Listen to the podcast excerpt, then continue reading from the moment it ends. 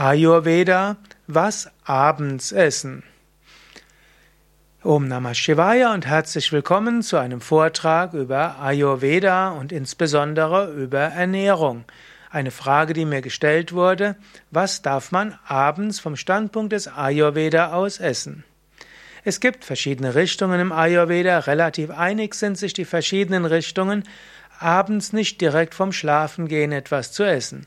Ideal ist es, dass du etwa drei Stunden vor dem Schlafengehen nichts isst oder mindestens nichts Schweres isst. Im Allgemeinen wird empfohlen, dass du die Mittagsmahlzeit zur wichtigsten Mahlzeit machst und die morgendliche Mahlzeit zu einem kleinen Frühstück machst. Oder du fasst Frühstück und Mittagessen zu einem Brunch zusammen.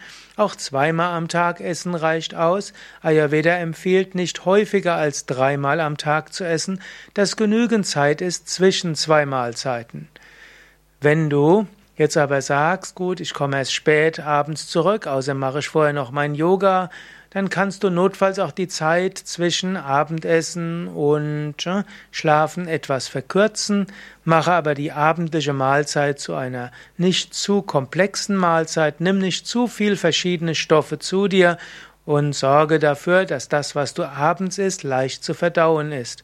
Dann wirst du abends besser einschlafen, wirst du nachts besser schlafen können, am Morgen besser regeneriert sein, Agni, dein Verdauungsfeuer, wird es dir danken und du produzierst weniger Amas, also Stoffwechselprodukte, die zur Unreinheit führen.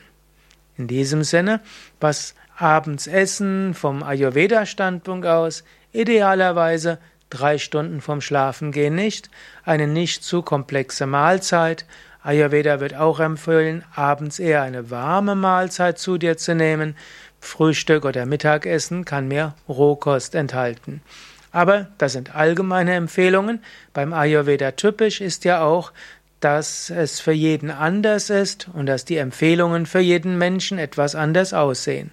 Je nachdem, welcher Dosha du gerade hast oder ob du mehr Agni aktivieren willst, Amas abbauen willst, ob du gesund bist oder krank bist, gelten nochmals andere Empfehlungen.